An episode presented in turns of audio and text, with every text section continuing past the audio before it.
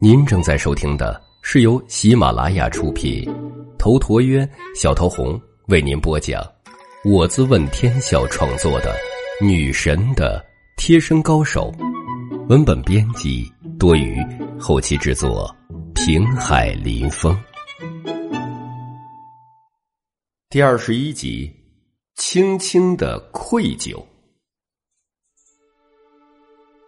陈阳能感觉到唐青青打这个电话是鼓足了很大的勇气，所以他也没有任何为难，以轻松的语调：“你在哪儿啊？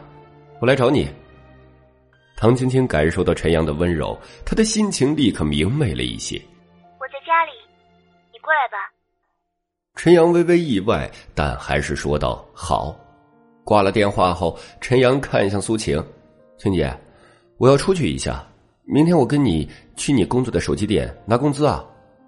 苏晴点了点头，她有些魂不守舍。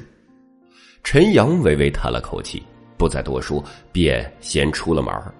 出门之后，陈阳上了自己的夏利车，熟练的启动引擎，将车子开了出去，一路前往柳叶别墅小区。半个小时后，陈阳来到别墅小区外面。那保安尽忠职守，居然不让陈阳进去。陈阳无奈，给唐青青打了电话，唐青青便马上出来迎接，如此才将陈阳顺利带了进去。唐青青还是穿着那身红色长裙，优雅而尊贵。陈阳停好车后，随唐青青进入别墅，他不忘问道：“清雪呢？”她去公司了。你表哥呢？回佛山了。哦。随后，陈阳也就不知道该说什么了。两人之间明显有了许多的变化，再不能像之前那样互相开玩笑、取笑对方了。唐青青的神情显得平静，陈阳也不知道他在想些什么。别墅里是属于复式的，大厅里洁净典雅，地面铺了红色的地毯。两人在沙发前入座，陈阳便看到茶几上有红酒，唐青青身上也有酒味儿，显然她在喝酒。她将头发披在脑后，整个人神情有些慵懒，这样的她平添了许多的风情。唐青青又给陈阳找来酒杯，咱们喝一点吧。喝一点倒是没问题，不过我有点怕你对我酒后施暴，万一你要睡我。我怎么能够反抗得了你呢？唐青青微微一呆，随后眼角眉梢里却是闪过一丝喜悦。他并不着恼，喜悦自然是因为陈阳的大度不计较。他的眼眶忽然一红，一滴泪水在眼角里晶莹。对不起，没什么对不起的，我从来没怪过你们。唐青青看向陈阳，她有些激动。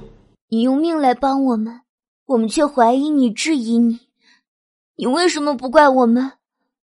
我觉得，你骂我，我可能还会高兴一些。陈阳端起酒杯，喝了一口酒。青青啊，你不要这样想，信任这个东西是需要时间的。我突然出现，你们怀疑是很正常的，这是人之常情嘛。这时候，陈阳显得成熟而世故，再不是那个猥琐的小保安。唐青青的心情缓和了一些。你和木镜也是刚认识，但木镜却对你百分之百的信任。我觉得，我不配你对我们这么好。陈阳看着唐青青，觉得这个女孩子其实是很善良的。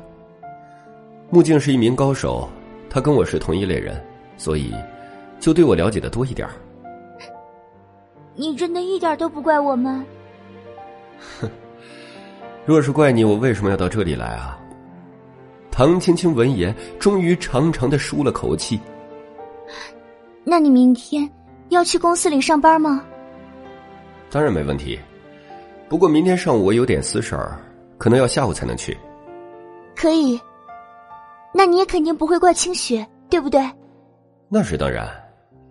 唐青青站了起来，狡黠的一笑：“好吧，那你走吧。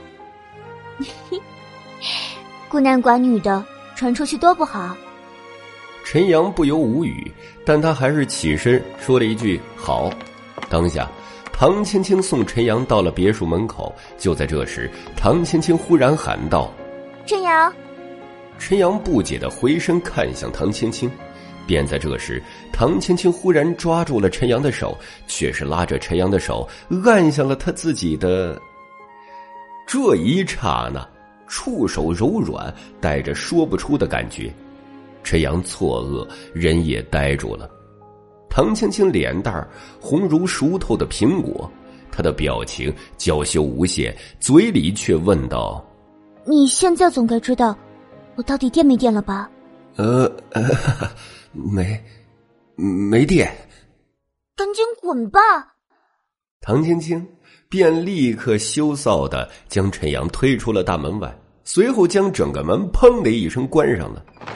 陈阳手中还有唐青青的余温，刚才那一幕他觉得跟做梦似的，万万没想到泼辣而害羞的唐青青会突然来这么一下，幸福来的太突然了呀！陈阳得出一个结论：这姑娘是真的没电呀，绝对的货真价实。随后，陈阳上了夏利车，返回了出租房。回到出租房后，陈阳发现苏青出门了。他家里的大门紧闭，而且没有任何的呼吸响动。如果里面睡了人，陈阳的修为一定能够发觉。陈阳停下车后，暗自奇怪：难道晴姐害怕自己离开这里了？他想不出个所以然来。不过他素来不会以坏心来想别人，所以也就没多想，而是回到了房间里。陈阳坐在床上，开始梳理起今天的事情来。还有日后应该如何应对？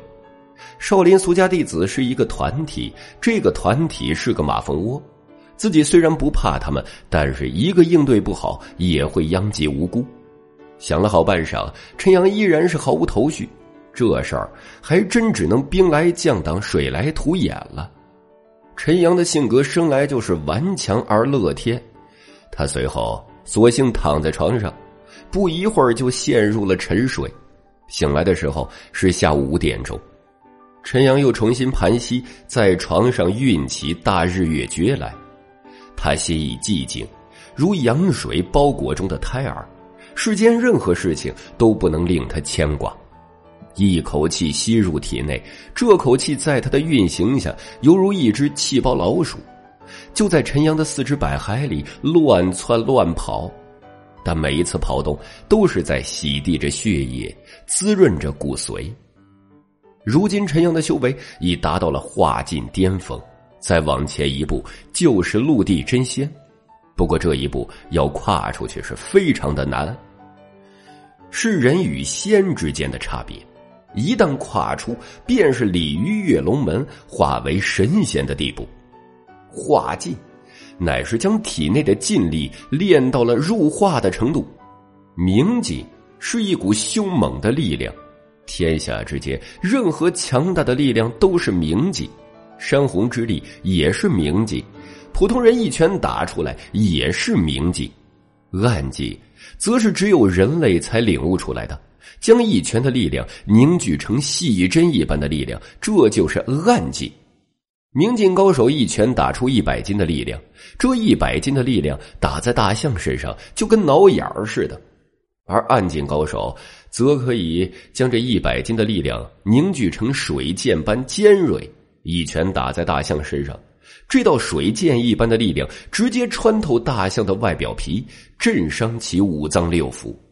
至于化劲，那便是出神入化，地面上放一青砖。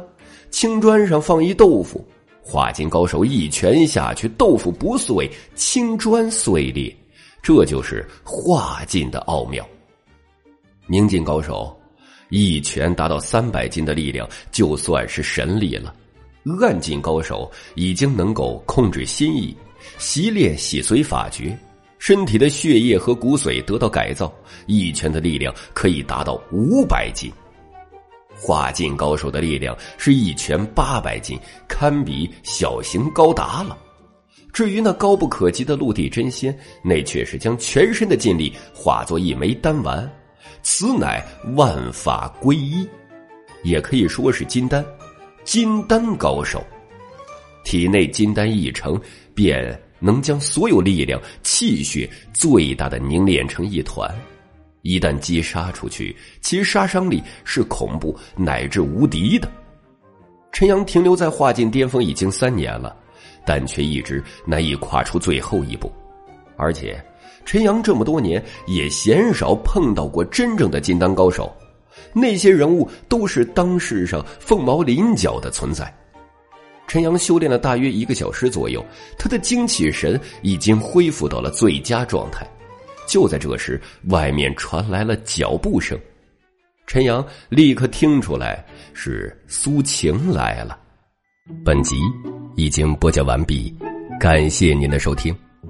喜欢请订阅此专辑，更多精彩内容，喜马拉雅搜索“头陀渊讲故事”。谢谢。